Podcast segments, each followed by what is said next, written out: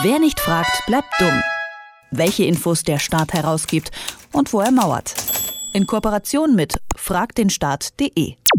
Falls Sie unter Atembeschwerden oder Husten leiden, dann könnte das am Feinstaub liegen. In Stuttgart reinigen deshalb seit dem 1. März neue Kehrmaschinen die Straßen am Neckartor und die scheinen auch ganz erfolgreich zu sein, doch für ein endgültiges Urteil will man noch bis Ende April auf die neuesten Messungen warten.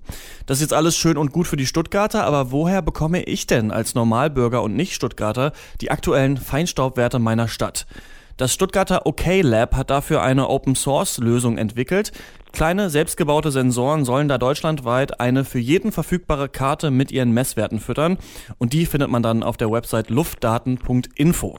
Wie das genau funktioniert, das bespreche ich mit Fiona Krakenbürger von der Open Knowledge Foundation. Hallo Fiona. Hi, grüß dich. Warum misst denn jetzt wieder so ein Open Source Projekt die Feinstaubwerte? Das müssen doch eigentlich die städtischen Behörden selbst machen, oder? Das hast du ganz richtig erkannt, aber manchmal muss man halt ein bisschen nachhelfen. Es gibt auch offizielle Messstationen vom Land Baden-Württemberg, allerdings gibt es insgesamt nur fünf in Stuttgart und diese Daten sind nicht so frei verfügbar, wie wir es gerne hätten.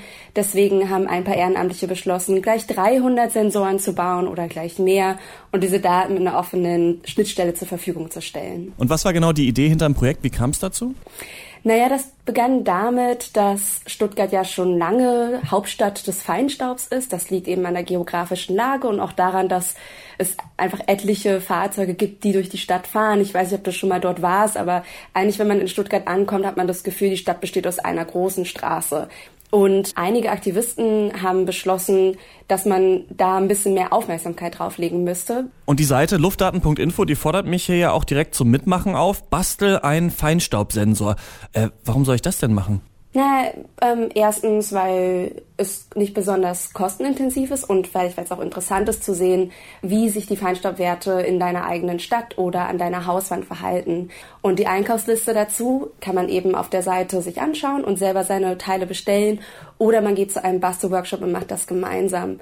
Und das Ziel davon ist natürlich einfach auch Aufmerksamkeit drauf zu lenken, weil Feinstaub, das klingt so harmlos, aber es geht tatsächlich um mitunter tödliches Gift in ganz kleinen Dosen, das sich auf unserer Lunge ablagert. Ist es kompliziert, so einen Sensor dann äh, selbst zu bauen? Nein, überhaupt nicht. Es macht sogar ziemlich viel Spaß und ich glaube, dass man dabei auch ganz viel lernen kann. Man baut einfach so ein bisschen Hardware zusammen. Das ist auch nicht viel. Es ist ein kleiner Prozessor und ein Sensor und eine Stromversorgung. Und man muss am Ende eigentlich nur Kabel zusammenstecken. Und dann geht ein WLAN an, das von diesem Sensor ausgeht. Und der steckt in zwei lustigen Siphonrohren, also Abflussrohren, damit das Wetter geschützt ist. Und mit diesem WLAN verbindet man sich, stellt alles ein, hängt es an die Außenwand seiner eigenen Wohnung und schon wird es Teil von einem bundesweiten, mittlerweile weltweiten Messnetzwerk. Kann das denn, wenn das nur 30 Euro kostet und relativ einfach zusammenzufriemeln ist für jeden, denn dann am Ende wirklich so genau sein wie offiziell erhobene Daten? Das war lange Zeit ein Mysterium. Wir waren uns nicht sicher. Allerdings kam irgendwann ein Herr von der Universität in Stuttgart in das OK Lab spaziert zu einem Bastelworkshop und hat gesagt, er möchte gerne Vergleichsmessungen anstellen und hat herausgefunden, dass die Sensoren, die wir zusammen basteln, tatsächlich gar nicht so stark von den offiziellen Messwerten abweichen, sondern im Gegenteil sogar ziemlich akkurat sind.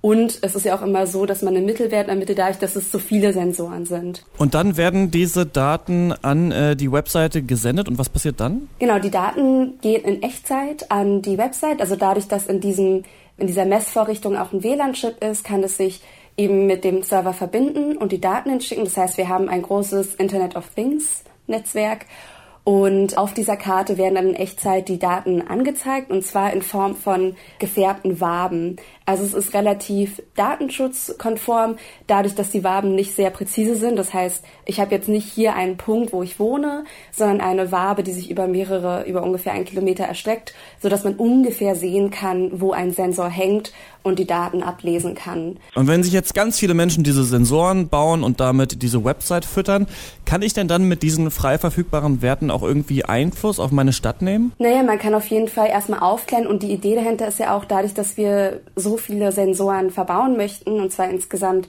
mehrere hundert in der ganzen Bundesrepublik, kann man erstmal die Bürgerin dazu ermuntern und aktivieren, sich mehr mit dem Thema auseinanderzusetzen.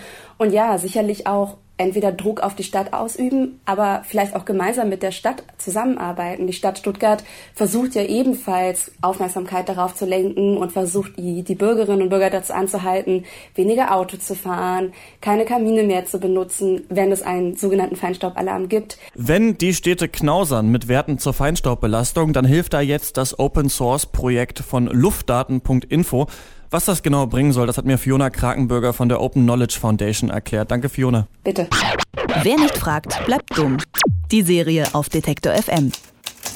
Den Staat selbst was fragen? Ganz einfach. Auf fragdenstaat.de.